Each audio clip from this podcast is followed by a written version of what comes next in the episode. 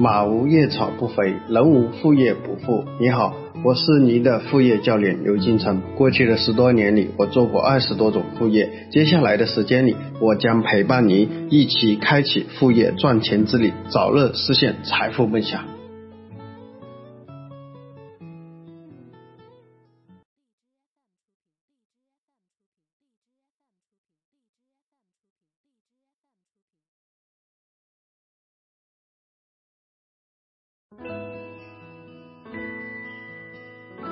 大家好，今天我们给大家分享的项目是养猫养出一门年入数十万的生意。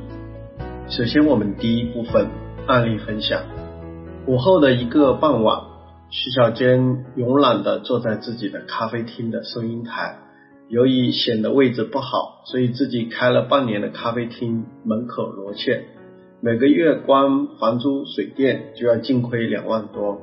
虽然她老公收入还算可以，但她还是决定给自己半年的时间，还是无法盈利，就得关门了。小娟又在发呆了。这个时候，一个穿着时尚的女子提着两个笼子的猫进来了咖啡厅。这是她从小玩到大的闺蜜，叫陈如。陈如的老爸是做澳大利亚移民服务的，他过几天也要去澳大利亚读研究生了。临行前，他将自己养的四只这个布偶猫托付给小娟帮忙养。猫饲料这些我买好邮寄给你，每个月我再补助四千块钱。我到时候回来，你给我，你得给我照顾的好好的。行了，一定帮你照顾的好好的。两个人就这样叙叙旧，侃侃大山，一下午也就过去了。从容给他带来的是四只猫，叫做布偶，三只母的，一只公的，外形非常可爱，性格也温顺。反正店里面生意不好，养几只猫也热闹很多。不过这几只猫好像是他的福星，自从养了这几只猫以后，咖啡厅的生意也好了很多，很多客人喝喝咖啡，逗逗猫，不知不觉就在这个咖啡厅里面逗留了很久。不到一年，三只母猫相继怀孕，一下子就多了好几窝这种小猫。起初，小娟并没有卖掉这些猫的想法，但后面随着小猫越来越多、越来越大，饲养的费用越来越高，打理起来也越来越难。在征得朋友陈如的同意下，他开始试着往外卖。但是让小娟没有想到的是。通常卖猫的帖子刚挂出去，就会有人给他打电话，然后简单一沟通就成交。之后小娟又试着把这个猫的价格往上抬了一，发现就算贵了一点也不难卖。就这样，不到一个月的时间，十几只这种小猫就全部卖出去了。这些猫为小娟带来了二十多万的进账，最贵的一只布尔猫甚至卖到了三万块钱。仔细一算。是一笔很划算的生意，不但把前期卖猫的这个钱和投入的饲养费用都赚回来了，算了一下这个成本，盈利了近十多万，比自己开咖啡店还赚钱。当晚小杰兴奋的睡不着，马上去网上收集宠物猫市场的一些信息。后面了解到，宠物猫市场这些年在中国是突然的活跃起来，走得比较快的就是像。美国的短猫、英国的短毛，还有布偶、还有暹罗、加菲等等，多数价格不菲，基本上价格在几千块钱，品相好的甚至上万块钱的外国品种猫，这也让他发现了这里面的商机。二零一八年六月份，小娟把咖啡厅关了，在他离家他们家不远的佛山的南海。租了一块几百平米的农家用地啊，就是农家用地盖猫舍，专职做宠物猫的这个繁衍、繁育，就是养来就是用来卖的。用他的话说，以前我开店不赚钱，我在这里养猫，就算不怎么用心，也不用成了一个月下来也能赚个两三万块钱。另外比较自由，还能有时间照顾老公跟小孩，一己负责。啊，这就是小娟。养猫的这样一个案例，接下来我们进入第二步，它整个操作过程是怎样？OK，第一步呢就是选品种，选品种呢，建议大家去选市面上有溢价的品种。其实说起猫养宠物的朋友非常多，是不是？但是我们会看到啊，就是比如说我们自己很常见的那些猫，其实价格是非常低廉，甚至没人要。就时常我们可以看到一些流浪猫，所以选品种非常重要。特别是宠物猫的市场是很讲究这种品种，所以目前比如说有溢价的一些品种，就是短毛啊、布尔、暹罗、加菲等等之类，这个呢大家可以去做个了解。那第二步也非常简单，就是饲养啊，其实说简单也是非常的不简单，因为呢猫的饲养成本其实非常高的啊，像呃有一些特殊品种的这些好像是贵族的猫，它们吃的饲料也好。也都非常的贵，那还有呢，比如说育苗的成本和治疗的一些成本，像布偶这些呢，它很容易得一些啊，比如说一些宠物的一些病，那那它这个治疗成本也是非常大的一笔费用，包括饲料的成本。第三呢，就是。比如在猫的发情期，需要我们去需要去配种，因为比如你养母猫的目的是为了让它生小猫再去盈利啊，所以呢要存在配种。那配种呢讲究血统正宗啊，就是比如这是一只布偶，英国的布偶，那你得去找一个同样有证书啊比较正宗的这个货啊它去配种，那这样生生出来的这个猫。啊，才是血统正宗的啊！听说呢，他们这个行业啊是有证书的，有证书证明这只猫的血统。所以第三步就是配种，配种怀上了以后，就等待着小猫的出生啊，饲养好。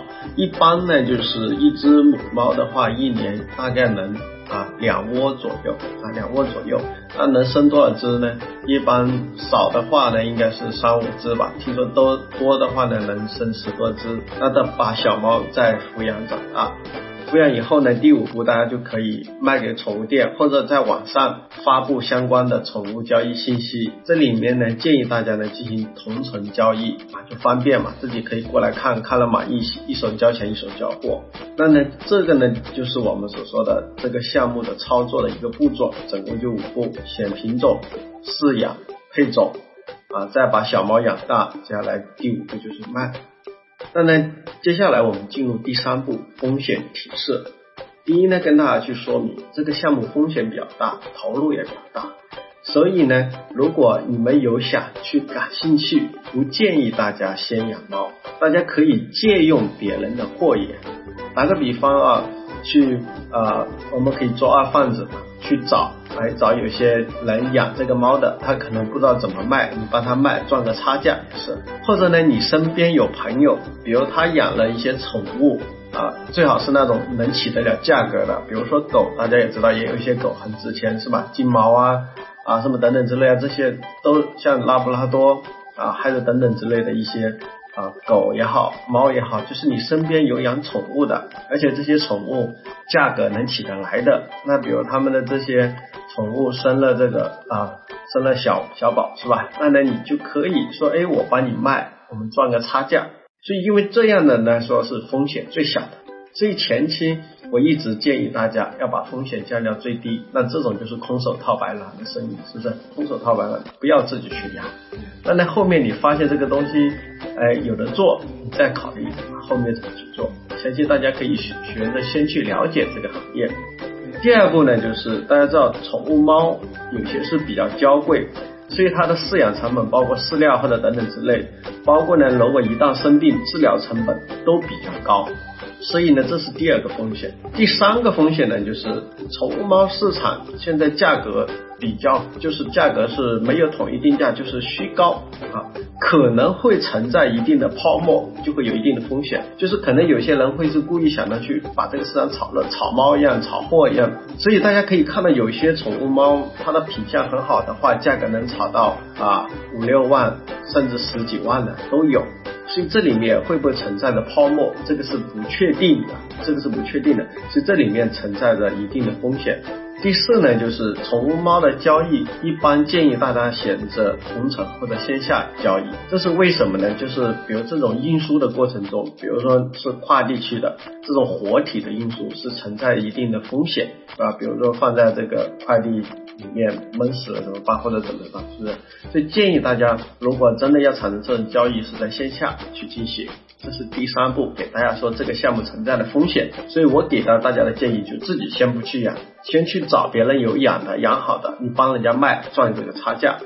OK，接下来到了第四步，就是今天的作业。今天的作业呢，啊，这分为三部分。第一呢，大家呢可以去你们当地的一些宠物市场，或者当地没有宠物市场，可以去宠物店了解一下现在宠物的价格。比如说啊，这些狗。哪些狗卖的贵，哪些猫卖的贵，特别其实是越稀缺，特别是国外的一些品种，价格都比较贵，所以你可以先去了解一下。了解的目的是你知道哪些利润高，是吧？第二呢，可以尝试去网上发布一些宠物的信息。那你比如说你去到了哪个宠物店，你跟哪个老板搞好关系，哎，你这只啊猫没有卖出去，我能不能帮你卖？你给我什么价格，我帮你卖，是不是？那你可以把价格稍微抬个三五百块钱。拍几张照片放到网上去试卖，看能否卖出去啊？如果有人要，你再跟宠物店老板达成协议，赚赚这个差价，是不是？就赚这个差价。